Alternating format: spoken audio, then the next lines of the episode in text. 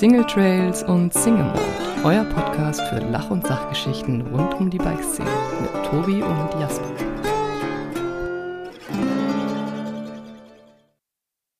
Hallo und herzlich willkommen zu einer neuen Folge von Single Trails und Single Mold. Und in der letzten Folge mit Jasper haben wir schon angekündigt, es ist endlich soweit und es wird eine Single Trails und Single Mold Live-Folge auf der Bühne geben. Und zwar beim Four Bikes Festival im Odenwald. Und warum wir das genau da machen und was das Four Bikes Festival eigentlich ist, da unterhalte ich mich diese Woche mit den Machern vom Four Bikes Festival, mit äh, Jo Mego und Fabi Rotermich. Habe ich den Namen richtig ausgesprochen, oder? Jawohl, exakt. Sehr gut. Sehr gut. so, jetzt ist die erste Hürde schon mal hier äh, hinter mir, da freue ich mich sehr. Hey, vielen, vielen Dank, dass ihr euch heute die Zeit nehmt, ähm, mit mir den Podcast aufzunehmen und mir mal so ein bisschen erklärt, worauf Jasper und ich uns eigentlich eingelassen haben, bei euch äh, für eine sehr gerne für unsere erste Live-Folge zu zu unterschreiben. Wir äh, haben zu danken. Wir freuen uns extrem und wir haben ja im letzten Jahr schon sehr coole Bilder und Videos und alles mögliche vom Festival gesehen, aber Steffi Maat bei euch vor Ort ähm, hat das Ganze über ihre Social Media Kanäle gut gestreut und das war so das erste Mal, dass man oder dass ich euch so richtig wahrgenommen habe, habe ich zumindestens gedacht. Warum ich das gedacht habe und es nicht so war, da kommen wir später zu. Aber ähm, Jo, erklär doch mal bitte ganz kurz, was genau steckt hinter dem Four Bikes Festival? Also da muss man relativ weit ausholen. Ähm, wir sind ja eigentlich äh, ein Musiklabel hier im Odenwald, Peripherik heißen wir und äh, machen seit Jahren äh, viele Dinge im Musikgeschäft und ähm, bringen Alben raus mit äh, großen und kleinen MusikerInnen und äh, sind da auch relativ erfolgreich und ähm, aus dieser ganzen Sache ist natürlich auch entstanden, dass man mit den Künstlern und Künstlerinnen auf Tour geht, äh, Veranstaltungen macht. Wir machen ein großes Musikfestival, das Sound of the Forest. Und ähm, ja, wir haben dann äh, 2020 ähm, durch ein durch eine längere Geschichte, da können wir gleich noch näher drauf eingehen, mhm. ähm, uns entschieden, in der Bikebranche äh, jetzt auch mal Wind zu machen. Ähm, wir haben hier unsere drei Brüder, Fritz, Max und Karl, ähm, und äh, das sind die Geschäftsführer von der Firma Peripherik äh, in den Nullerjahren gegründet. Und ähm, ja, das, die sind sehr umtriebig, was das anbelangt, und äh, die haben das Ganze hier mit initiiert sozusagen. Ja, und da ist es eigentlich dann jetzt auch schon relativ spannend, weil am Anfang denkt man so, hä? Die machen irgendwie Musikfestivals oder sind ein Musiklabel. Was haben die mit Radfahren zu tun? Und auf den ersten Blick einfach nichts, oder? Also, Jo, wie sieht deine äh, aktive Karriere auf dem Rad aus? Naja, also meine äh, ist tatsächlich, ähm, ich bin jetzt kein Profi-Radfahrer, also weit davon entfernt. Ich bin mit neun Jahren in den Odenwald gezogen worden von meinen Eltern von Berlin, 3,5 Millionen Einwohner, wir wissen es ja alle, äh, ins Sackgassendorf Vierspach mit 350. Das war natürlich ein absoluter Kulturschock für mich. Da gab's die Dorfschenke, immerhin einen Bolzplatz und sehr, sehr, sehr viel Wald. Und natürlich habe ich äh, mir sofort äh, ein Mountainbike gewünscht von meinen Eltern. Ich wollte natürlich Anschluss finden an die coolen, äh, an die coole Dorfjugend sozusagen. Und äh, wurde mir dann auch erfüllt äh, an meinem Geburtstag und habe ich mein erstes Mountainbike bekommen. Wir sind wirklich jeden Tag Fahrrad gefahren, äh, durch die Wälder geballert, mein Bruder und ich. Und ähm, dann äh, gab so eine gab's so eine Fahrradgang sozusagen und ich habe diese Leidenschaft dann aber etwas einstauben lassen, zugegebenermaßen, als dann mit 16 Mofa und Roller äh, innen wurde. ja, und äh, deswegen ist das dann in der Garage. Ähm, Aber de, ähm, das ganze Thema Rad hat sich halt so abgespielt, wie es bei vielen Kindern, Jugendlichen sich abgespielt hat. Also man hat das irgendwie benutzt, um von A nach B zu kommen. Gerade, ja, wenn man auf dem Land wohnt, sind die Wege ja doch immer weiter und die Eltern wollen einen vielleicht nicht immer wieder äh, zu Freunden fahren. Aber du bist ja. jetzt nie irgendwie Rennen gefahren oder wirklich hattest da große sportliche Ambitionen im Biken, oder? Nee, nee, überhaupt nicht. Wir sind viel, viel, viele Kilometer haben wir äh, hinter uns gebracht. Wir ähm, haben, sind sehr hügelig hier im Odenwald und äh, da muss man auch schon den einen oder anderen Höhenmeter äh, zurücklegen, äh, mitten in der Nacht äh, oder, oder auch äh, äh, Riesenfahrradtouren, vier, fünf Stunden. Also wir waren schon ordentlich unterwegs, aber ich habe das jetzt nie so ähm, sportiv oder kompetitiv verfolgt. Ja. Mein bester Freund allerdings schon. Also der ähm, fährt exzessiv Gravel, 250 Kilometer am Tag und was weiß ich, und vier Stunden mindestens am Tag fährt er. Also der hat das äh, Fahrrad nicht einstauben lassen. Kompetitiv wurde es bei dir dann erst beim Mofa-Tuning nach 16, oder? So sieht's aus, in der Roller Gang. Ich hatte aber echt den coolsten Roller, muss ich sagen. Natürlich. Natürlich. Ähm, was ich total spannend finde, wir haben uns relativ lange über, äh, unterhalten, ob wir jetzt zu euch aufs Festival kommen wollen, ob wir den Podcast machen wollen und ich habe mich immer so ein bisschen gefragt, wie passt das alles zusammen und irgendwann habe ich mitbekommen, hey, eigentlich kenne ich euch, beziehungsweise ähm, einen Teil von euch schon ganz lange. Und zwar vor circa zehn Jahren, da bin ich noch für BMC gefahren und wir waren auf dem Bike Festival in Willingen. Und ähm, der ehemalige Eventpräsident Harpe hat eine mhm. Band angeschleppt, und zwar die K-Rings. Und äh, die haben da gute, gute Stimmung gemacht und haben ähm, auf dieser Open Night, die es damals in, in Willingen noch gab, am BMC-Stand gespielt und coole Musik mhm. Und ja. jetzt stellt sich raus, das sind tatsächlich die Gründer eures Labels, oder? Total, ja. Also die drei Brüder Fritz, Max, Karl habe ich vorhin angesprochen, die Krings, sind schon in den 90er Jahren auch BMX gefahren. Die kommen ja aus dem Hip-Hop-Bereich, da ist Skaten, Sprayen und äh, auch Inliner, aber auch vor allem BMX äh, natürlich in gewesen und äh, haben sich hier im Odenwald mit Alex angefreundet. Wenn ich Alex sage, meine ich Alex Reinke, einziger BMX-Profi, mehrfacher deutscher Meister etc., World Champion. Und mit dem haben sie hier die hiesigen Wälder unsicher gemacht. Und aus Fritz, Max und Karl wurde, wie du eben angesprochen hast, in den Nullerjahren eine relativ bekannte Hip-Hop-Kombo, die K-Rings. Die haben auf MTV und Viva mit Musikvideos stattgefunden. Chiemsey Reggae Summer Fusion und weitere Festivals und Clubshows gespielt. Also die waren relativ äh, groß und ähm, über ihre Kontakte in die Bikebranche, über, über Alex Reinke und eben auch den guten Harpe, den von Bergamont damals, den du angesprochen hast, Harpe ja. Kuna, äh, sind sie eben auf dieses äh, Bike Festival Willingen äh, gebucht worden und dort angekommen. Da gibt's eine geile Story. Das ist so lustig, dass du das erzählst und dass du wirklich da warst. Das ist echt krass. Dann kannst du das jetzt auch bestätigen vielleicht. Vielleicht erinnerst du dich auch. Ähm, die haben da, äh, sind da angekommen und haben da nicht den Standard vorgefunden, den man jetzt auf einer Fusion oder auf einem Chiemsey Reggae Summer vorfindet. Da war nämlich keine Bühne und die Leute, die da waren, äh, waren überall verstreut. Und äh, es war eben kein Mensch vor der nicht vorhandenen Bühne. Und nach kurzer Beratung, ob sie den Gig jetzt canceln, äh, kam Fritz auf die glorreiche Idee, einen Circle of Trust auf dem Boden zu malen. Die haben dann so Kreide genommen und haben so einen großen Kreis gezogen, haben gesagt, also sinngemäß, alle, die im Kreis stehen, sind cool und äh, alle außerhalb nicht und die können dann nach Hause fahren. Und äh, das Ding ist wirklich aufgegangen, ja. Das war der Moshpit des Todes ja. und Crowdsurfing mit Couch über die Menge und mit Menge meine ich 30 Leute, aber ist egal. Es war ein richtig krasses Ereignis und äh, einer der legendärsten Konzerte der Jungs, erzählen die heute noch von. Und auch äh, Harpe von Bergamont fand das richtig geil und hat den Jungs eigentlich drei Fahrräder versprochen. Und äh, die haben sie allerdings nie bekommen. Also an dieser Stelle liebe Grüße, liebe Harpe. Da sind noch drei Fahrräder auf. Ja. da, da, da, muss man noch mal ran. Ja, ja, krass. Genau, ich kann mich daran noch erinnern. Äh, tatsächlich nicht mehr so im Detail, wie du das jetzt erzählt hast. Aber genau, für 30 Leute äh, war auf alle Fälle Krach wie äh, wie 300 Leute. Und ja. äh, alle haben richtig gute Stimmung gehabt und ähm, am nächsten Tag konnten, glaube ich, relativ viele Leute, die da waren, nicht den Marathon mitfahren, weil sie halt einfach viel zu viel Muskelkater vom Rumhüpfen und sonstiges hatten. Da, Total, da gibt's Bilder, da gibt's Bilder, die posten wir einfach, wenn der Podcast erscheint, einfach auf Insta und dann kann ja, man da mal reingucken, gut, ja. wie die Jungs mit, mit, mit, der, mit der Couch über die, über die Meute schippern und dann erinnerst du dich vielleicht auch wieder. Vielleicht bist du auf den Bildern drauf, das wäre ja mega das geil. Wär, das wäre sehr witzig, ja. Ja, mach das. das äh, da bin ich sehr gespannt. Bin ich sehr gespannt, ob ich das alles wiedererkenne und die Leute.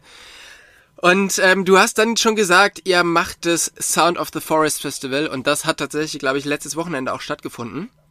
Weshalb, oh ja, steckt uns noch in den Knochen, ja. genau, weshalb hier die äh, ich euch doppelt dankbar bin, dass ihr euch heute die Zeit nehmt, ähm, das hier zu machen, weil nach so einem Festival ist halt immer einiges, einiges aufzuräumen und äh, ja, steckt dann wahrscheinlich noch echt in den Knochen. Wie war dieses Jahr das Festival? Es war irre. Also es war in allen Komponenten irre. Es war irre anstrengend, es war irre toll, die Leute wieder zu sehen, die ganzen Menschen, die uns mit ihrem Lächeln einfach unsere Bezahlung geben, weil Sound of the Forest ist nun mal ein Verein und äh, wir haben die drei Jahre lang alle nicht gesehen. Das ist eine riesengroße Family, immerhin 5000 Leute. Dann sind wir immer ausverkauft. Also es findet immer Anfang August statt. Und das ist natürlich die perfekte Sommerzeit, um so ein geiles Indie-Musikfestival genießen zu können. Und äh, wir sind nun mal, da muss man sich auch mal selber auf die Schulter klopfen, äh, sogar ausgezeichnet als einer der schönsten äh, Small Festivals in Europa. Und ähm, mhm. da haben wir echt eine Perle hier. Direkt am See, ähm, am Maberstausee, mitten im Wald, umgeben von äh, ähm, Feldern und Kühen. Und äh, da bringen wir halt Bands wie Anmai Kantereit, Clüso äh, und viele andere äh, auf die Bühne, die ähm, später dann richtig erfolgreich wurden. Und wir sind so ein Musikentdecker-Festival, wenn man so will. Und ja. das war mega, mega schön. Und dieses Jahr hatten wir auch wieder einige Bands auf der Bühne, die man auch bald wahrscheinlich im Radio hören wird. ja, da bin ich, äh, bin ich sehr gespannt. Wie war es denn jetzt? Du hast schon gesagt, drei Jahre keinen gesehen. Äh, natürlich, Corona hat halt die Veranstaltungsbranche sehr getroffen. Ähm, natürlich auch die Musikbranche. Wie war es jetzt für euch, auch vergleichbar zu vor Corona? Äh, wie waren die Leute drauf? Wie waren die Künstler drauf? Und wie war so das, das grundsätzliche, die grundsätzliche Stimmung? Ja, also ähm, vom Team angefangen, äh, wir haben ein unglaublich starkes Kernteam mit ungefähr 50 äh, bis 60 Leuten, die da seit Jahren, also seit 2009, seit der Gründung, da mit dabei sind. Und äh, das ist unser großer Trumpf, denn viele aus der Kulturbranche sind abgewandert, äh, sind in anderen Jobs mittlerweile und ähm, Personalmangel überall an allen Ecken und Enden. Ja. und deswegen waren wir dieses Jahr tatsächlich 50 Prozent weniger äh, helfende Hände dort. Und das war einfach wahnsinnig anstrengend, ähm, deshalb äh, suchen wir auch gerade Nachwuchs, die uns da unter die Arme greifen. Wenn man bei den äh, beim Publikum weitermacht, ähm, die waren erst ähm, glaube ich, schon zaghaft und man hat dann auch Abstände äh, eingehalten und dann ist das aber relativ schnell ähm, zu einem großen tanzenden Volk geworden und alle haben sich in den Arm gelegen und ey, ähm, wir können von Glück reden, dass wir im Sommer beziehungsweise jetzt im August, Anfang August stattfinden, ähm, denn da hat auch das Gesundheitsamt gesagt, ey, es gibt hier keine äh, Gefahren aktuell und wir waren einfach auch wahnsinnig heiß. Also die Meute war heiß, das Wetter war heiß und insofern hat da äh, Corona einfach in dem Moment mal kurz Pause gehabt. Hm. Wie ist es mit den Künstlern? Weil die haben natürlich auch einfach lange nichts gespielt oder sind bei euch jetzt vor allen Dingen Künstler, die ähm, jetzt so diese Vor-Corona-Zeit gro mit großen Festivals noch gar nicht so kennen? Ne, wir hatten das Glück, dass wir ähm, 2020 schon im Prinzip die Hälfte des Lineups gebucht hatten, unter anderem die Giant Rooks oder Faber, die ähm, damals vielleicht noch nicht jeder kannte. Mittlerweile 2022 kennt die jeder. Die, mhm. Giant Rooks sind ja mega erfolgreich mittlerweile auch in Amerika ja. mit Anmai Kanterei zusammen mit dem Song äh, Tom's Diner unbedingt mal reinhören, der Hammer. Ähm, ähm, und, und für die ist es natürlich äh, super gewesen, endlich wieder aufzutreten und für uns umso mehr, denn äh, die sind natürlich jetzt viel erfolgreicher als 2020 noch und haben natürlich dementsprechend auch äh, den Ticketverkauf angekurbelt. Die kleineren Bands, ähm, ähm, die aber nicht weniger großartig sind, by the way, bei uns, ähm, sind auch super angekommen, besser denn je, muss man sagen. Die Leute waren so hungrig. Wir hatten, wir haben ja unsere wunderschöne Seebühne da unten am See mhm. und äh, ähm, da spielen normalerweise die Newcomer, die erst später erfolgreich werden, unter anderem auch die Giant Rooks 2016 und auch Faber 2016. Also wir sind schon so, wie gesagt, ein Musikentdecker-Festival und äh, die haben normalerweise da vielleicht 300, 400 Leute vor der Bühne und der Rest ist im See baden und hört so mit. Und diesmal war Mayberg auf der Bühne, den kennt noch keiner aber ein richtig heißer Tipp. Und Mayberg hatte halt irgendwie 2000 Leute in diesem Hexenkessel von Seebühne. Vor, äh, also der konnte es nicht fassen. Oder Bruckner zum ja. Beispiel. Da gibt's Bilder, einfach mal reinschauen. Irre. Also das war wirklich eine, eine Energie, die da in dem Publikum steckte, die habe ich so noch nie erlebt. Ja, das ist, äh, das ist wirklich crazy, wenn das halt wenn die Leute halt so Bock haben und äh, ja, alle sind so ein bisschen ausgehungert, ne? Das Ding ist, viele ja. andere Festivals hatten ja auch einfach das Problem, was du schon angesprochen hast. Es gab halt einfach sehr wenig, ähm, sehr wenig Personal. Es gab ein Festival, was glaube ich in der Nacht vor Beginn des Festivals, die Leute waren schon angereist, mussten die absagen, weil die nicht genug Security hatten. Ähm, das Pulse Open Air, ja. Hm, das, habt, ich, das sind nette Kollegen. Das habt ihr halt alles irgendwie ähm, über die Bühne bekommen und halt äh, gewuppt bekommen. Vor allen Dingen, weil es nicht das erste Festival nach Corona war, sondern ihr habt euch im, im Frühjahr mal kurz überlegt, vielleicht der größte, mal, mal kurz für ein Wochenende der größte Veranstalter Europas zu werden. Was ja. war das? ja, zu einem sehr traurigen Anlass. Äh, am 24. Februar äh, begann eben ein Angriffskrieg mitten in Europa und ähm, wir konnten da nicht die Füße stillhalten. Eine befreundete Musikerin ist auf mich zugekommen und hat gesagt, ey, ihr macht doch das Sound of the Forest. Und äh, Mai hat mir dann, so heißt sie, eine Sprachnachricht geschickt am Sonntag. Äh, wir waren schon völlig in den Planungen für das ganze Jahr ähm, äh, beschäftigt und haben da drin gesteckt und waren äh, auf einem ganz anderen ähm, auf einer ganz anderen Sphäre so. Und ich habe dann aber drüber nachgedacht, als sie gesagt hat, wir müssen irgendwas tun, wir können nicht auf der Couch sitzen und hab und am nächsten Tag äh, Business as usual so und am Mittagstisch habe ich dann gesagt, ey Fritz, wir müssen was tun. Äh, das kann so nicht, äh, kann so nicht stehen bleiben und wir, wir, können jetzt nicht einfach so weitermachen wie bisher. Ja. Und äh, was hältst du von einem Friedenskonzert, ähm, egal wo, erstmal und ähm, Sound of Peace? ähm, stand dann im Raum. Sound mhm. of the Forest, Sound of Peace. Ähm, und, und er hat sofort gesagt, machen. Und dann haben wir losgelegt. Und dann ist uns diese Idee etwas in der Hand explodiert. Wenn du das sagst, also was heißt das in Zahlen? Was heißt das an, wo war es am Ende und ähm, was hat's gebracht? Ja. Also sagen wir es mal so, wir wollten hier im Odenwald was machen, dann wurde Frankfurt oder Mannheim draus und Mai, ähm, die Musikerin, hat gesagt, nee, das Ding gehört eigentlich ans Brandenburger Tor. Ähm, und ja, ich glaube zwei Wochen später, in zweieinhalb wahnsinnige Wochen später, ohne Schlaf, ohne Essen, äh, acht Kilo weniger auf den Rippen. Wirklich, ich habe ich hab so viel abgenommen wie noch nie. Echt? Ähm, es war Wahnsinn. Vielleicht ist das äh, mal ein Konzept für mich, einfach mal. Äh, ja, mach doch mal ein Friedenskonzert. mach doch ja. mal ein Festival. Ja.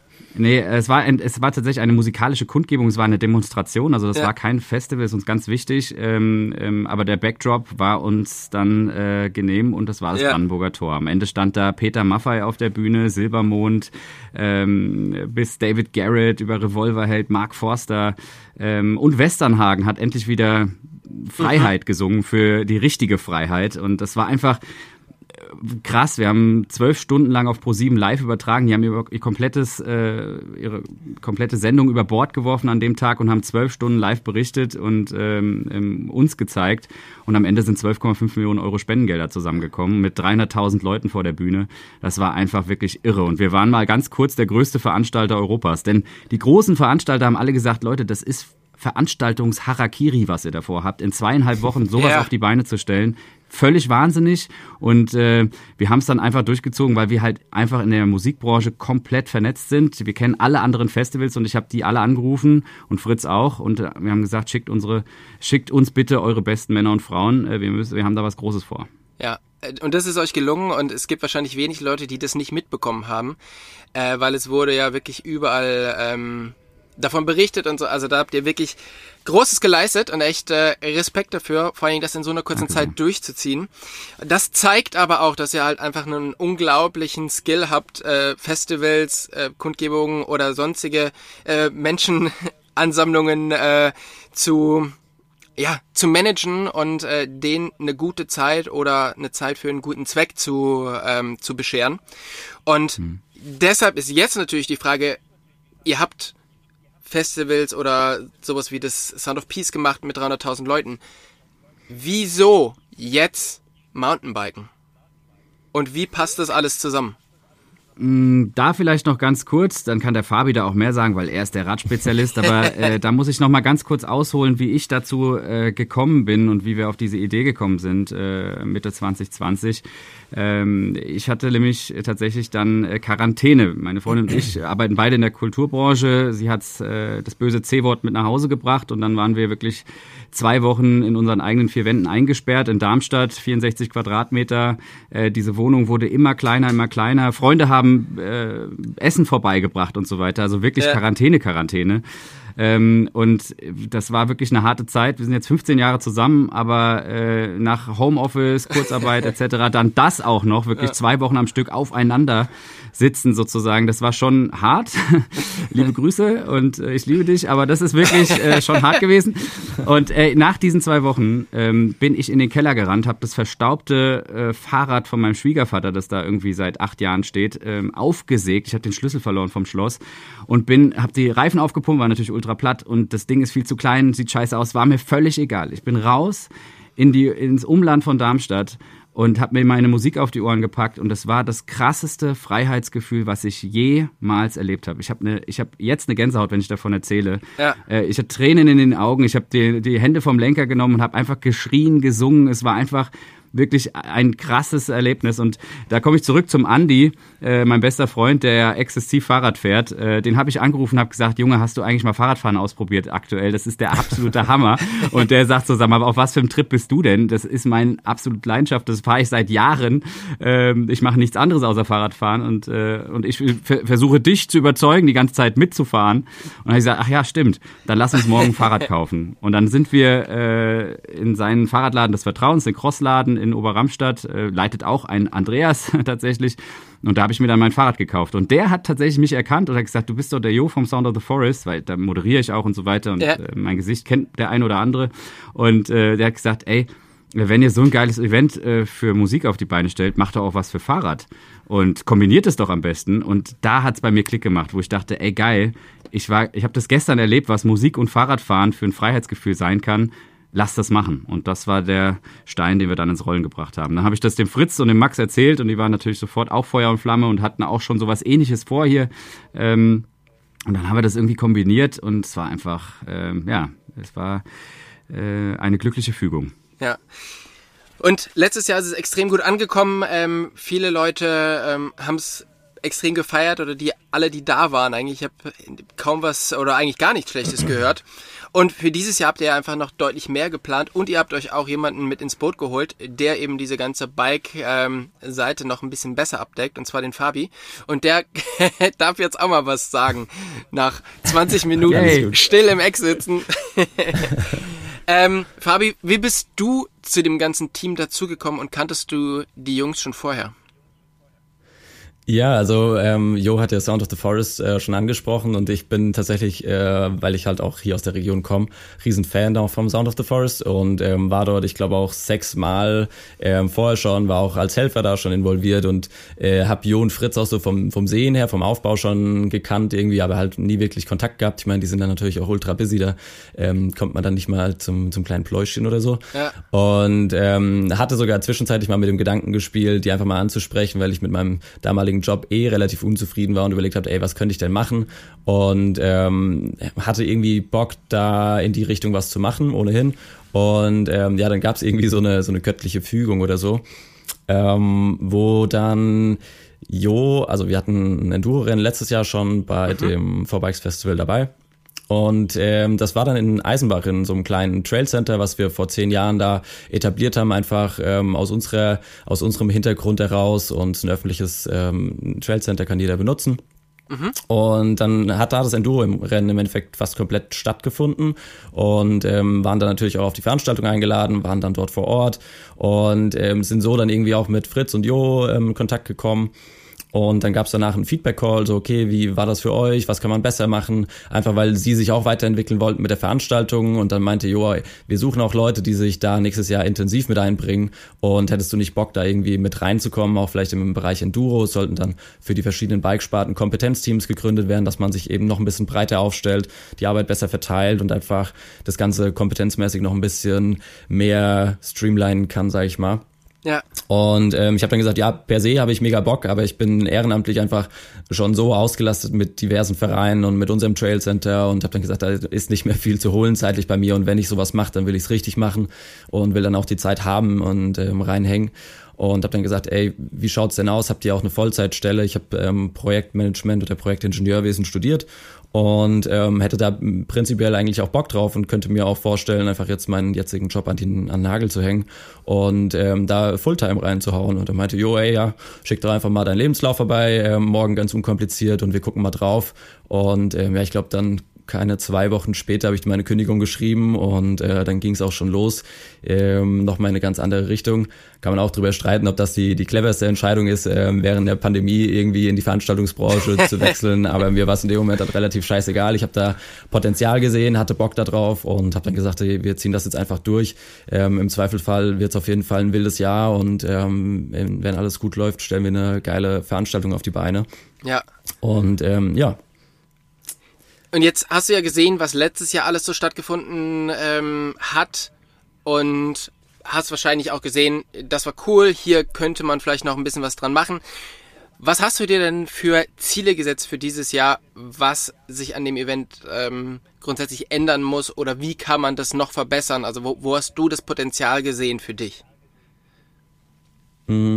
Ja, genau. Also ich sag mal, was, was letztes Jahr, es war eine mega Veranstaltung. Also ich fand es persönlich sehr, ähm, sehr krass, auch mal ähm, in andere Sparten reinzuschauen. Also auch mal ähm, ein Cyclocross-Event zu sehen. Ich, ich komme aus dem ursprünglich eher Downhill-Freeride-Bereich, jetzt mittlerweile quasi Enduro. Ähm, und ich würde in meinem Leben eigentlich nicht jetzt auf ein, auf ein Cyclocross-Event oder sowas gehen. Ne? Und das, wenn man das dann mal live sieht, einfach weil es direkt auf dem Veranstaltungsgelände passiert so und die Fahrer fahren mehr oder weniger an dir vorbei, zwangsläufig. Mhm. Ähm, und du siehst es und dann denkst du dir auch so, ey Leute, also ist äh, auch komplett krass, was ihr macht einfach. Und du, man, man würde das sich sonst nicht angucken, aber dann heizen da irgendwie so internationale Athleten an dir vorbei und geben alles wirklich in 60 Minuten. Ähm, und das ist einfach sau spektakulär. Und das FMB Silver Event ähm, im Dirt Jump Bereich, dass das spektakulär ist, wenn man das live sieht vor Ort, mitten im Odenwald, ähm, das ist auch was, das sieht man nicht alle Tage. Und wenn man jetzt nicht gezielt zu so einer Veranstaltung hingeht, ähm, dann ist das natürlich auch was Neues. Und dann schaut man plötzlich über den Tellerrand hinaus. Und das ist, glaube ich, auch zu einem großen Teil das, was das Event so ausmacht, dass man wirklich mal mehr oder weniger gar nicht drum kommt, andere Bikesparten mal zu sehen und zu gucken, okay, was macht die Faszination von den Leuten da aus? Und ähm, ich glaube, jeder, der dann Rad begeistert ist, der hat so eine Grundbegeisterung schon da und ähm, der ist dann auch schnell begeistert von anderen Bikesparten. Ja. Und ähm, ja, mein Ziel war einfach, dass ich sag mal im, im Bike-Rahmen ein bisschen noch glatt zu ziehen. Ähm, einfach aufgrund dessen glaube ich auch, dass letztes Jahr da ähm, sehr viel, ähm, sehr breit ge gefächert wurde und einfach auch geguckt wurde, okay, was funktioniert und, und wie, wie soll die Veranstaltung aussehen. Ähm, es war noch nicht so richtig ähm, eine glatte Linie und das haben wir dieses Jahr alles glatt gezogen, haben hundertprozentig festgelegt, was sind unsere vier Bikesparten, die mhm. unsere Hauptelemente sind im Endeffekt in dem Event und haben dann ein, ein tolles Rahmenprogramm noch außenrum gebaut, ähm, wo dann auch noch andere Bikesparten wie, wie Trial zum Beispiel oder dann Dual-Slalom-Rennen und Pump-Track-Races und sowas mit dazukommen, aber haben eben vier ähm, Kategorien, in denen wir auch ein fettes Programm anbieten und ähm, dann halt noch ein riesen Rahmenprogramm außenrum. Ja, es gibt ja aktuell so drei Arten von Festivals. Also es gibt zum Beispiel eine Art von, von Bike Festival wie am Gardasee, da gehst du hin und guckst dir Material an. Hm. Dann gibt es sowas wie eine Weltmeisterschaft, da gehst du hin, guckst dir Sportler an. Und dann gibt es sowas wie das Sea Otter Classics in, äh, in Kalifornien, da gehst du hin, um mitzumachen. Wo würdest du denn das For Bikes Festival einsortieren? Ja, also das ist, ähm, ist eine sehr gute Frage, weil ähm, genau das ist eigentlich das, was wir wollen. Wir wollen eigentlich diese, diese Events im Endeffekt zusammen bringen. Also es soll nicht einfach nur eine Messe sein, es soll nicht einfach nur ein Race-Event sein, wo ich hinkomme, mein Van aufmache, äh, meine Schoner anziehe, mein Rennen fahre und abends wieder heimfahre. Ähm, es soll aber auch nicht einfach nur eine Party oder ein Musikfestival sein, wo ich irgendwie einfach nur zum Zugucken hinkomme, sondern wir wollen im Endeffekt, dass es ein komplettes Fahrradspektakel im Endeffekt wird, wo alle ähm, zufriedengestellt werden und, und alles abgefrühstückt wird. Sprich, ich kann da hingehen und kann ähm, mir Messeaussteller angucken, kann Testbikes Probe fahren, ich kann Enduro-Rennen mitfahren innerhalb von der Veranstaltung, äh, ich kann Rennen, kleine Rennen selber mitfahren, wo die mich nichts kosten, wo ich mich einfach frei direkt vor Ort anmelden kann.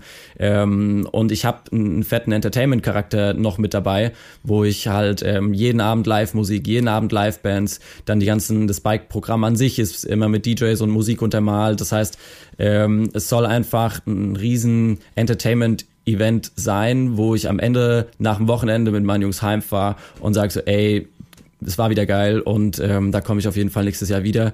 Ähm, und da wollen wir hin, weil ich, ich glaube einfach, Radfahren ist äh, mittlerweile wesentlich mehr als einfach nur ein, ein, Sport. Also was da stark mit reinspielt, ist einfach, das ist ein Lifestyle. Ja. Und ähm, ich bin selber persönlich nie wirklich Rennen gefahren, ähm, bin da in sehr frühen Jahren einfach ähm, in den Sport so mit reingerutscht irgendwie und habe dann das so vor mich hin betrieben. Dann peu à peu sind die Strecken und die Fahrräder und alles, die Sprünge krasser geworden. Und ähm, ja, und dann ähm, brauche ich gar nicht diesen Rennaspekt, sondern das ist mein Lifestyle. Man fährt mit seinen Leuten irgendwie am Wochenende mit dem Bus weg und ist dann dort das komplette Wochenende, geht Radfahren, abends wird gegrillt, wird Lagerfeuer gemacht. Ähm, ich glaube, die, die Leute können da äh, bestimmt äh, dazu Bezug nehmen, was ich meine. Und ja. das wollen wir im Endeffekt in ein Event reinbringen, dass ich da mit meinen Leuten hinfahre und ich bin das komplette Wochenende lang fahrradmäßig entertained. Ich kann da mitmachen, ich kann zuschauen, ich kann staunen, ich kann abends ein Bierchen trinken und feiern äh, ein bisschen die Nacht rein ähm, und alles halt unter dem Aspekt Biken im Endeffekt. Das klingt alles insgesamt jetzt sehr, sehr, sehr spannend und sehr durchdacht. Jetzt ist natürlich die Frage, die vielleicht auch an Jo geht. Ähm, ihr macht für viele Künstler Tourneen, das heißt, ihr kennt euch extrem gut aus, ihr konntet so schnell irgendwie die, äh, das Brandenburger Tor klar machen. Äh, ihr macht zum Beispiel aber auch für äh, Sebastian Fitzek eine, eine Riesengeschichte, die halt ähm, in so vielen Städten stattfindet. Warum findet das Bike Festival im Odenwald statt, was ja jetzt eigentlich nicht das Mecker für Biker ist? Oder was auf alle Fälle nicht als Mecker für Biker bekannt ist? Wollte gerade sagen, ey, jetzt hättest du fast Ärger bekommen. Also es ist mir schon klar, dass wir nicht die Dolomiten sind oder Saalbach oder Südtirol oder wie auch immer, ne? Also es ist der Odenwald, aber äh, wenn man sich den genauer anguckt, ist es eigentlich, ist der Odenwald wie geschaffen für äh, so ein Bike-Event. Wir haben eine wahnsinnige, eine wahnsinnige Location klar gemacht. Ähm, direkt hier vor der Haustür ähm, bei uns in Bad König. Ähm, das ist in Lützelbach ein altes Militärgelände. Ähm, es sieht von oben aus wie eine riesengroße Vier. Könnt ihr gerne mal äh, bei Google Maps äh, For Bikes Festival eingeben. Ähm, mhm. Deswegen auch For Bikes. Also das Ding sieht wirklich aus wie unser Logo, wenn man es dreht. Und wir haben hier wirklich 74 Hektar, äh, 22 Kilometer unbefahrenes Straßennetz. Die sind so, diese Straßen sind für Panzer damals und für große Fahrzeuge gebaut worden, also sechs Meter breit. Mhm. Äh, wir haben 120 leerstehende Bunker.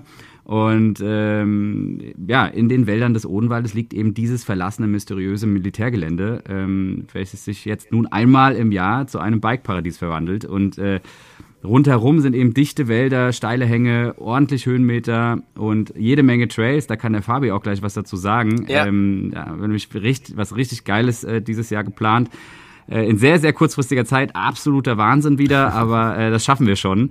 Äh, insofern, ich glaube, dass es sich super anbietet, hier vor Ort zu sein, denn äh, man muss vor Ort sein, um sowas Wahnsinniges hier ähm, an Start zu kriegen. Ähm, ähm, das ist eben nicht einfach mal eine Bühne aufgebaut und gut ist, sondern dieses Gelände muss natürlich äh, eben in dieses Paradies verwandelt werden. Und ähm, ja, das ist äh, eine große Herausforderung und deswegen sind wir froh, dass wir das hier vor Ort machen können und vielleicht in Odenwald ähm, äh, bekannt machen für, ähm, fürs Biken. Ja. Fabi, für dich als Biker, was macht für dich den Odenwald als Bike-Revier aus? Ja, also was ich immer krass finde, also ich, ich beschäftige mich auch viel, ich sag mal, im, im Allgemeinen mit Legalisierung von Projekten und so weiter und spreche da oft auch mit, mit Leuten aus der Politik, mit ähm, Leuten von, ich sag mal, Unternehmen, die im Tourismus da unterwegs sind.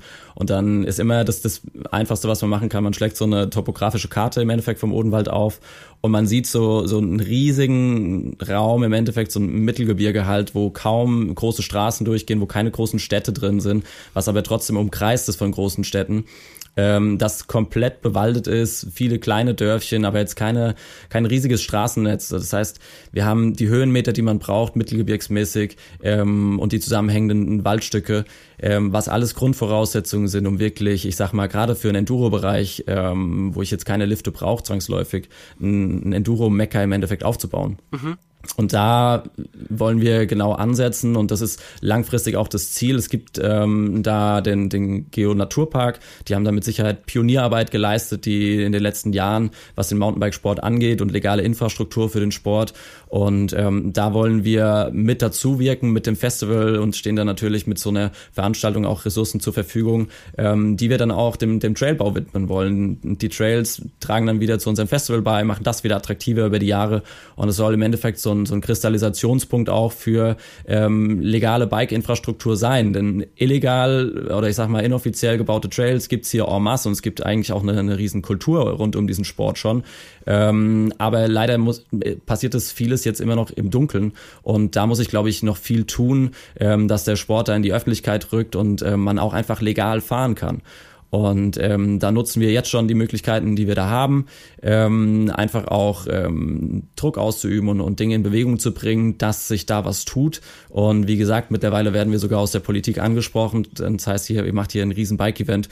Ähm, das war hier früher mal eine, eine Touristenregion, Bad König, wo wir da direkt angrenzen. Die Stadt ähm, hat, einen, hat äh, eine Therme, die waren es gewohnt, dass ähm, hier Reisebusse voll mit Leuten kommen und das ist über die Zeit immer weiter abgeebbt. Und jetzt ähm, wird dann nach Lösungen gesucht, wie man ähm, die Region als Ganzes wieder beleben kann. Und da hat einfach durch die, durch die Topografie von der Region ähm, haben wir da ein Riesenpotenzial im Endeffekt, was einfach da liegt und nur genutzt werden muss. Aber dafür müssen halt die, die Grundvoraussetzungen geschafft werden und da muss man einfach an allen Punkten ansetzen. Öffentlichkeitsarbeit, Events, ähm, Vereinsarbeit und so weiter und so fort, Jugendarbeit, Fahrtechnikkurse.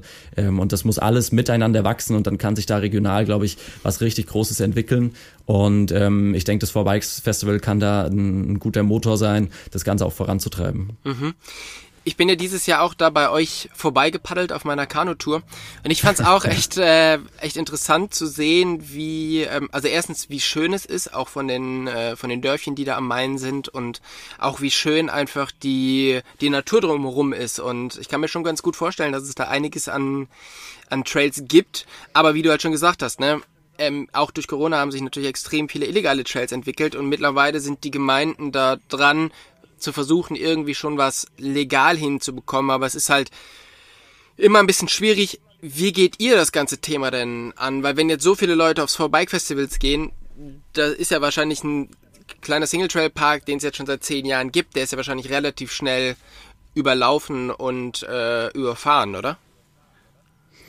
Genau, also ich sag mal, wir haben ähm, natürlich im Umkreis schon ähm, viele Trails, die jetzt, ich sag mal, vielleicht auch geduldet sind. Wir haben in Michelstadt direkt eine von den Geonaturparkstrecken, da wird jetzt eine zweite noch gebaut.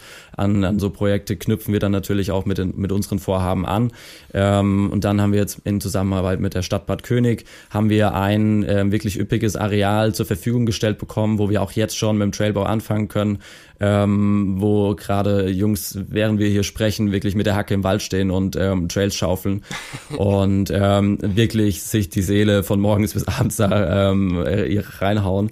Und ähm, ja, das werden wir über die Jahre weiter so, so betreiben, dass wirklich Infrastruktur wächst. Ähm, und ansonsten haben wir Fahrtechnikkurse, die auch dann, ich sag mal, ein bisschen weiter ausschwärmen. Da gibt's Touren, wo man sich anschließen kann. Ähm, wir haben 300 Kilometer Gravel-Routen durch den Odenwald jetzt äh, genehmigen lassen, was auch ein Prozess war, nur zum Beispiel, der über ein halbes Jahr ging, wo wir mit allen Forstbesitzern sprechen wollen, wo man auch wirklich Pionierarbeit leisten muss und die davon überzeugen, so, ey, wir wollen hier keinem irgendwie Böses, wir wollen einfach nur nur Sport betreiben und, und mit dem Fahrrad durch den Wald fahren und wo so peu à peu Verständnis auch aufgebaut wird und man uns dann auch peu à peu entgegenkommt auf den Ämtern. Und ähm, ja, also da, da nutzen wir, ich sag mal, das, was jetzt schon im Umfeld da ist, was man guten Gewissens nutzen kann, wo Gebiete sind, wo es natürlich problematisch ist, bleiben wir raus.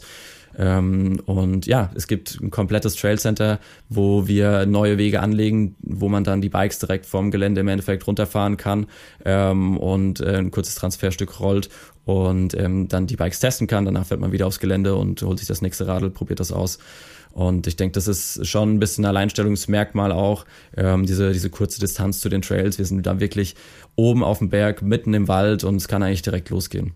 Ja, wenn man so über den Odenwald äh, nachdenkt, dann denkt man schon, das ist natürlich auch wirklich am Arsch der Welt. Wenn man die Karte aber ein kleines bisschen größer zieht und so ein bisschen an die Wochenenden denkt oder so, dann ist es auf einmal wieder eigentlich in der Mitte von allem. Oder? Also das ja, genau. Einzugsgebiet für den Odenwald ist ja unglaublich groß. Also du bist schnell von Würzburg da, du bist schnell von Nürnberg da, du bist aber auch schnell aus der äh, Frankfurter Region da. Und ähm, dann ist es natürlich so, wenn ihr das jetzt so pusht durch dieses Festival, ähm, und so viele Leute dorthin kommen, wie sind denn eure, eure Pläne in den nächsten Jahren, das, das Streckennetz dort, euch, äh, dort auszubauen? Ähm, also wir haben tatsächlich ähm, über das LEADER-Programm, ich weiß nicht, der eine oder andere wird es vielleicht kennen, so ein EU-Fördertopf.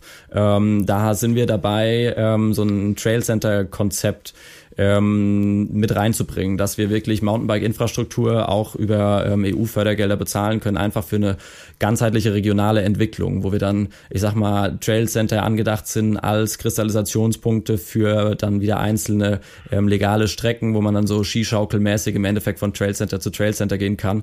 Ähm, das ist, ich sag mal so, die, die langfristige Vision, wo man dann auch wirklich Geld aus Fördertöpfen ähm, und kommerziellen Ansätzen, zum Teil vielleicht auch ähm, nutzen kann, um Infrastruktur legal zur Verfügung zu stellen. Das um ist ja jetzt in, in Deutschland halt wirklich so ein bisschen äh, noch sehr rar gesät, dass man halt wirklich Geld von LIDA oder von anderen Förderprojekten einsetzt, um Trail Center zu bauen oder irgendwas für, für Biker zu machen. Ähm, aber ja. europamäßig gesehen ist es halt einfach mh, eigentlich ein alter Schuh, weil die die Single Trail Center in, in Schottland, die Seven Stains, die sind nämlich genau mit solchem Geld finanziert worden und da hat das ganze Konzept ja extrem gut funktioniert. Nicht in jedem von den sieben Parks, aber zumindestens in, in einigen. Und von daher, äh, die haben es eben genau aus diesem Grund gemacht, Leute aus den äh, Städten rauszubekommen, was ja auch eben bei euch ist, oder? Weil Genau. die diese Trail Center in in Glentris oder äh, wo wo die auch sind, die sind ja auch nicht in Edinburgh, sondern halt anderthalb Stunden weg. Und das ist ja quasi genauso diese, ähm, dieses Konzept, was ihr mit dem Odenwald auch verfolgt, oder? Genau, das ist, also du hast vorhin schon angesprochen, also wirklich, der Odenwald ist ein riesiges, unberührtes Mittelgebirge, ähm, komplett bewaldet im Endeffekt und drumherum ähm, relativ große Städte. Ähm, und da haben wir natürlich den, den, den Druck, dass die Leute aus den Städten raus wollen, die wollen am Wochenende ähm, Wochenendstrips machen. Ich meine, Mountainbike ist Breitensport in Deutschland. Mehr Leute fahren Mountainbike als Fußball spielen und Fußball ja. gilt als Volkssport. Ähm, das ist irgendwo eine Diskrepanz, das kann, kann nicht sein. so Und äh, da muss man ansetzen und die, der Druck ist da auf die Trails, sonst gäbe es nicht so viele inoffizielle Trails. Und ich sag's auch, die Politiker, mit denen ich spreche, immer so, im Endeffekt kann man das auch nicht als Problem sehen, sondern man kann es auch als ehrenamtliches Engagement sehen. Nur ist es zurzeit nicht kanalisiert und es wird leider von Gesetzseite her eher verkompliziert ähm, und schwieriger gemacht, da legale Infrastruktur zu machen. Aber der, der Wille ist da. Wir sehen das bei uns in Eisenbach im Trail Center. Die Leute nehmen da wirklich ähm, weite Anfahrten auf sich, um legal zu fahren. Und das heißt, die Leute wollen nicht zwangsläufig illegal fahren oder machen, was sie wollen. Ähm, ich glaube, jeder Biker freut sich auch, wenn er einfach sein Fahrrad aufs Auto laden kann, ähm, fährt zum Beispiel irgendwo hin oder im Idealfall ähm, geht einfach, schiebt sein Radl aus der Garage und kann Radfahren gehen und zwar legal. So, und wenn die legal, das legale Angebot da ist, dann wird es auch genutzt. Das zeigt eigentlich jedes Konzept, ähm, was angegangen wird, was sinnvoll und ganzheitlich angegangen wird, wo es nicht nur schwarze Strecken gibt oder nicht nur blaue Strecken und nicht zwangsläufig alles abrollbar sein muss, zum Beispiel auch. Das sind auch so Punkte. Es gibt halt nur mal Leute, die fahren Downhill und das vielleicht auch auf einem sehr guten Level und das kann dann irgendwann nicht mehr abrollbar sein, aber die gibt's halt auch und die muss ich auch abholen. Ja. Und das ist ein Punkt, den ich als sehr wichtig sehe, wo auch so ein Konzept wie ein Trail Center, ähm, finde ich, einen, einen, sehr sinnvollen Ansatz bietet, wo ich wirklich von der Anfängerstrecke, wo auch ein Kind, ein Kind mit dem Laufrad runterkommt, ja. und irgendwie zu dem Sport finden kann, aber auch halt ein Downhill-Fahrer mit seiner Doppelbrückengabel es krachen lassen kann. So und dann schicke ich meinen meinen Sohn mit seinem Laufrad natürlich nicht eine schwarze Strecke runter. Das ist wie beim Skifahren, das macht man ähm, intuitiv auch nicht. Ähm, und das ist halt das, glaube ich, wo wo man hinkommen muss. Ähm, und wie gesagt, das ist noch Arbeit auf auf vielen Leveln, wo man wirklich von allen Seiten Druck machen muss und dann ist da auch Bewegung drin. Und wie gesagt, ich glaube, auch dadurch, dass der Mountainbikesport jetzt immer breiter gestreut ist, auch jeder kennt Mountainbiker, jeder weiß, okay, das sind eigentlich auch ganz normale Menschen. Ähm, und die kommen jetzt auch langsam in die Ämter rein, die kommen auch langsam in die Forstbehörden, die kommen auch langsam in die Jagd rein. Und ich habe letztens wieder mit einem Jäger gesprochen, der meinte, ey, ich jag auch und ich freue mich, wenn ihr hier in Bad König was auf die Beine stellt. Ich würde das sogar auch mitnutzen. Ja. Ähm, wo einfach diese, diese zum Teil auch Anfeindungen gar nicht mehr oder immer rarer werden. Und ähm, ich glaube, das wird über die Zeit immer mehr, immer mehr Mountainbiker werden da in Positionen kommen, auch wo sie ähm, mitwirken können und ähm, den, den Gang des Sportes ähm, auch beeinflussen können. Ja. Ja, das klingt auf alle Fälle spannend und in meinen Augen ist es auch genau die richtige Idee, sowas aufzuziehen. Und äh, ich halte ja immer noch dass die, oder ich finde, dass die meisten Strecken in Deutschland oder auch in den Alpen einfach viel zu schwer sind. Von daher, wenn wirklich das Konzept ist, auch leichte Sachen zu bauen, finde ich das extrem gut. Für euch sind es jetzt noch ein paar Wochen, bis es, bis das Festival startet. Und ähm, ihr macht ja eigentlich keine halben Sachen. Also für euer Sound of the Forest Festival habt ihr einen eigenen, einen eigenen Festival-Drink, den, den wilden Hirsch, ähm, aufgelegt. Und ihr macht halt immer so coole kleine Sachen, die das, die das Ganze so ein bisschen perfektionistisch machen. Ähm, wie schauen jetzt die nächsten Wochen bis zum, bis zum Festival für euch aus? stehen wieder ein paar Kilo verleeren ja. an oder wie, was ist der Plan? Ähm, also ich kann auf jeden Fall sagen, die letzten ähm, ein, zwei Wochen, wo es jetzt wirklich auch richtig, richtig losging, wo wir im Trailbau schon, schon angefangen haben, die waren auf jeden Fall schon krass. Also die Tage sind lang, aber es geht auf jeden Fall was voran. Wir haben echt ein klasse Team hinten dran, die ähm, da Vollzeit ähm, Gas geben. Es kommen Ehrenamtliche mit dazu, die sagen so, ey, wir, wir feiern das, was ihr macht, wir finden das geil. Ähm, können wir irgendwas tun? Die kommen zum Trails bauen vorbei, die kommen vorbei und helfen einfach, wo sie können. Und selbst wenn sie noch nie eine Schippe in der Hand hatten, sagen sie, ey, ist mir scheißegal und äh, wenn ich für euch alle Essen holen gehe, ist mir auch wurscht, Hauptsache irgendwie, es geht voran. Ähm, und die Leute sind tierisch motiviert und ähm, da zählen wir, müssen wir auch ein Stück weit drauf zählen, ist einfach, dass wir so ein, so ein Mammutprojekt da gestemmt bekommen dieses Jahr und das funktioniert wirklich sehr gut. Ähm, und ich bin da heilfroh, dass das der Fall ist und die Leute da mitziehen. Und ähm, ja, ansonsten, wir sind jetzt auf dem Gelände ähm, schon dabei, ähm, Trails zu bauen, das heißt, wir haben da jetzt schon einen Kids Trail ähm, fertiggestellt, dass der, dass die Kids vom Gelände gar nicht runter müssen, das heißt, die Eltern können sich da entspannen, die können auf dem kompletten Gelände, das ist komplett eingezäunt, weil es halt ähm, Militärgelände ist, äh, können da überall rumheizen mit ihren Rädchen und halt auch die Trails auf dem Gelände direkt benutzen, ähm, ihre Runden drehen. Dann haben wir einen Dual-Slalom, der gerade komplett neu gebaut wird, äh, der ist jetzt auch nahe der Fertigstellung. Ich glaube, da müssen wir nur noch ein bisschen die Anliege abrütteln. Ansonsten steht das Ding auch, da gibt's dann auch ein Dual-Slalom-Rennen mit freier Anmeldung am Sonntag. Ähm, dann haben wir schon letztes Jahr wurde ein Pumptrack gebaut, der wird dieses Jahr jetzt nochmal angepasst und wird nochmal perfektioniert haben wir viele Leute am Start, die da jetzt dieses Wochenende sogar mit reinhauen. Ähm, und du darfst das, das Rahmenprogramm nicht vergessen, Fabi. Du darfst ja, das Rahmenprogramm, das Rahmenprogramm komme ich, komm ich gleich mal drauf. Ähm, auf dem, auf dem äh, Gelände wird es gerade noch eine neue Cyclocross-Strecke gebaut, weil die letztes Jahr sehr abgelegen war, auch zum Teil. Da haben wir auch gesagt, okay, wir ziehen das wirklich ans Gelände ran. Mhm. Es gibt da eine eigene Viewing-Zone mit, mit Mucke und Bierstand direkt dran, ähm, dass man den Sport da auch mal betrachten kann als, als Nicht-Cyclocrosser. Ja. Und ja, genau. Ich sag mal, diese ganze Infrastruktur, die wir da jetzt gerade auf die Beine stellen, da greift dann, wie Jo auch sagt, das, das Rahmenprogramm mit ein. Ähm, sprich, es wird da Kids-Fahrradtechnik-Trainings geben, Enduro-Fahrtechnik-Trainings, auch bis hin zum Race-Bereich, Pump-Track-Trainings es gibt Schrauberkurse, es gibt eine Messe ähm, vor Ort mit Testbikes ähm, und alles drum und dran. Wir haben einen Live-Rahmenbauer vor Ort, der extra aus Bochum kommt und baut uns ein 4-Bike Signature Gravel Bike auf. Das wird dann danach okay. noch zusammengebaut und ähm, for Charity versteigert. Es gibt ein Charity Race, wo man, äh, ich sag mal, alle Leute vom, vom von der Festival Orga dann auch mitfahren können und dann wird pro Runde da ähm, Geld gespendet. Damit seid ihr natürlich dann im gerade im Bike-Bereich extrem gut ausgestattet. Aber was euch ausmacht, ist ja, dass ihr eben nicht nur Biken seid, sondern ihr viel, viel mehr machen wollt. Und da gibt's natürlich auch noch ein Steckenpferd von euch, was ja eher so der, der Jo bedient. Und ähm, was habt ihr euch denn da ausgedacht oder was kann man denn da erwarten? Wir dürfen natürlich nicht das Musikprogramm vergessen. Äh, wir haben Itchy am Start, äh, die natürlich legendär sind und richtig, richtig krass abgehen auf der Bühne. Wir haben Montreal, die äh, Recken ein 20-jähriges Jubiläum feiern, die waren irgendwie Vorband von der Bloodhound Gang, sind wahnsinnig enthusiastisch, haben auch auf unserem Zeitgleich-Festival gespielt. Das war noch ein Festival, was, was wir in der Pandemie mit Arte zusammen gemacht haben.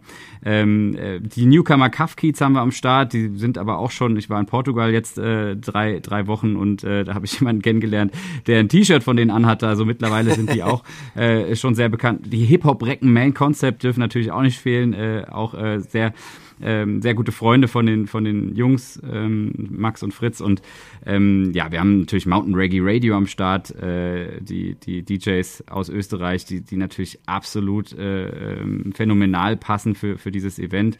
Ähm, das wird so meine Arbeit sein, äh, mit meiner Kollegin Kati zusammen, ähm, ähm da jetzt äh, die ganze Musikvorproduktion zu machen. Und mhm. Ähm, ich bin auch an den Sponsoren dran. Da haben wir wahnsinnig viele äh, Supporter dieses Jahr äh, und die auch da richtig groß mit einsteigen, sich da irgendwie drei Jahre lang auch binden wollen und sagen, ja. das, was ihr da macht, kann richtig, richtig groß werden. Das ist halt einfach mega geil, da so ein Feedback auch aus der Branche zu bekommen. Und es sind auf der Messe zum Beispiel auch richtig coole Aussteller am Start, ähm, aber auch Newcomer dort, ja. Also wir sitzen auch auf kleine Klamottenlabels, die dann vorbeikommen, kleine Brillenläden, äh, neben den ganz großen natürlich auch. Also Rose Bikes zum Beispiel ist auch mit einem Riesenstand am Start. Also da haben wir richtig, richtig viel zu tun jetzt die nächste Zeit und äh, müssen da richtig Gas geben. Ja, das ist echt cool. Ich äh, bin gespannt, wo es halt grundsätzlich hingeht. Ja? Ich meine, Festivals wie am, am Gardasee gibt's halt jetzt irgendwie schon seit 30 Jahren. Ähm, ihr macht jetzt ein komplett neues Konzept und äh, versucht das halt alles zu verbinden. Ich bin sehr, sehr gespannt, wie das, wie das ankommt. Ich bin mir sicher, es kommt sehr, sehr gut an. Ähm, jetzt ist halt die Frage, ihr steckt natürlich unglaublich viel Arbeit rein, unglaublich viel Herzblut. Ähm, worauf freut ihr euch denn an dem Wochenende oder auf was freut ihr euch am Wochenende am meisten? Jo, zuerst mal du. Kann ich dir genau sagen, auf die Leute, die da hinkommen. Weil wir haben da im ersten Jahr schon festgestellt, äh, das sind Leute nicht aus Plastik, irgendwelche Influencer, die dann irgendwie äh, nur sich selbst präsentieren, sondern es sind Leute aus Holz geschnitzt, so weißt du. Und äh, mit Steffi, die ja voll in unserer Family schon mit drin ist, äh, haben wir natürlich äh, eine Powerfrau am Start, äh, die da ihr äh, Gesicht zeigt und, und, und wir freuen uns auf Maxam Neuss zum Beispiel, unser Moderator. Irre Typ, äh, habe ich richtig Bock auf den und ähm, ich weiß nicht, ob man hier auch geht Gegenfragen stellen kann in eurem Podcast. Aber ihr kommt ja auch, äh, Jasper und du. Und mich würde interessieren, äh, was, was, auf was du dich am meisten freust, weil ihr habt ja auch Rahmenprogrammpunkte und äh, wir haben ja was richtig Geiles mit unserer Distille hier am Start. Richtig, das ist tatsächlich was, wo ich mich am meisten drauf freue. Also natürlich ne neben dem mit Jasper auf der Bühne zu stehen und den Podcast zu machen, machen wir am Sonntag noch eine Tour zur Distillerie und ihr habt die Distillerie, die Whisky macht, ähm, ja, voll angepriesen und äh, wir ja. besichtigen die und es gibt auch ein kleines Tasting. Da bin ich wirklich ja. sehr, sehr gespannt drauf. Da freue ich mich drauf. Aber sonst natürlich auch, ähm, es sieht wohl so aus, als ob Jasper und ich zusammen das Enduro-Rennen fahren. Ich muss vielleicht vorher nochmal in so ein Enduro, äh, in so ein Enduro-Fahrtechnik trainieren, damit ich mit dem Jasper mithalten kann. und, äh, aber das ist das, wo ich mich drauf freue. Fabi, wie schaut's bei dir aus? Was ist das, wo, wo du dich drauf freust? Ja, ich musste gerade schon äh, kurz schmunzeln, als Jo gesagt hat, die Leute, weil das ist auch, ähm, habe ich jetzt bei allen Veranstaltungen, wo ich jetzt dieses Jahr schon dabei sein durfte, in der Produktion auch, ähm, was ich so gemerkt habe, was mir am meisten Bock macht, wirklich zu sehen, wie die Leute es abfeiern, wie die ein, fettes Grinsen auf den Backen haben und ähm, auch vielleicht sogar erstaunt sind, was wir da oben alles auf die Beine stellen und, und was das für ein Event ist und vielleicht auch überrascht sind, was man da echt für einen, würde ich sagen, auf jeden Fall überschaubaren Preis auch alles geboten bekommt, wo man alles einfach mitmachen kann und alles im Festivalticket quasi dabei ist. Ähm, und das ist das, ich sag mal, das, das Feedback von den Leuten zu bekommen, dass die, die harte Arbeit, die wir jetzt dieses Jahr da reingesteckt haben, das alles wirklich auf ein Top-Level zu bringen und, und irgendwie cool zu machen, dass das ein rundum tolles Event wird einfach. Da freue ich mich am meisten drauf, die, die Reaktion eigentlich von den Leuten dann zu sehen. Und am Sonntag dann, äh, sag mal, mein Feierabendbierchen zu trinken, wenn die Sache dann auch über die Bühne gegangen ist und es geschafft ist einfach. Ja, sehr cool. Also für die Leute, die noch keine Tickets haben oder die noch nicht wissen, was sie an dem Wochenende machen wollen, ähm, kommt vorbei. Es gibt ein geiles Festival mit sehr, sehr viel Rahmenprogramm, einigen Rennen. Ähm, man kann Bikes testen, man kann Leuten zuschauen, also alles, was man eigentlich so, so kennt. Plus es gibt natürlich einen wahnsinnig guten Live-Podcast mit Jasper und mir. Und für ein paar Leute haben wir tatsächlich jetzt auch noch ein kleines, ähm, ein kleines Gewinnspiel, richtig? Was, was verlost ihr? Also wir haben jetzt überlegt, wir verlosen einfach viermal vier Wochenendtickets fürs Four Bikes Festival vom 8. bis zum 11. September. Könnt ihr dann das ganze Wochenende da sein. Ähm, ich würde nochmal Enduro Race drauflegen. Das heißt, ihr könnt auch dann beim Enduro mitfahren. Ähm, und wir posten einfach, wir machen das jetzt so, wir posten einfach bei Instagram auf unserer Four Bikes Seite, wenn dieser Podcast rauskommt, also heute, ähm, ähm posten wir einfach ein, ein, Bild, machen ein bisschen äh, Alarm äh, und, und da postet ihr dann einfach drunter, kommentiert am besten mit eurem Bike Buddy, den verteckt ihr einfach mit Ad genau. und, ähm, und dann äh, seid im Lostopf. Genau, das Posting wird es bei euch auf der Seite geben, das wird es auch, auch auf der Single Trails und Single Mold ähm, Seite yes. geben und äh, dann warten wir, glaube ich, bis Freitag und Freitag ziehen wir dann ein paar äh, Gewinner und ja, sehr geil. Sind noch 20 Tage, Leute, ey. Wir sind richtig heiß. Wir sind richtig hey, heiß. Sag's nicht so laut. In diesem Sinne, vielen, vielen Dank für eure Zeit. Ich möchte euch auch gar nicht länger aufhalten. Fabi, du hast noch ein bisschen was zu schippen. Jo, du hast noch ein bisschen was zu organisieren. Und äh, in diesem Sinne, ich freue mich unglaublich auf das Wochenende mit euch. Und hey, ähm, gleichfalls. Können wir nur zurückgeben. Ja, bis bald und viel Erfolg mit den letzten Vorbereitungen. Tschüss. Wir freuen uns sehr auf Dank, euch. Tobi. Mach's gut. Ciao, ciao. Hau rein. Ciao. Ciao, ciao.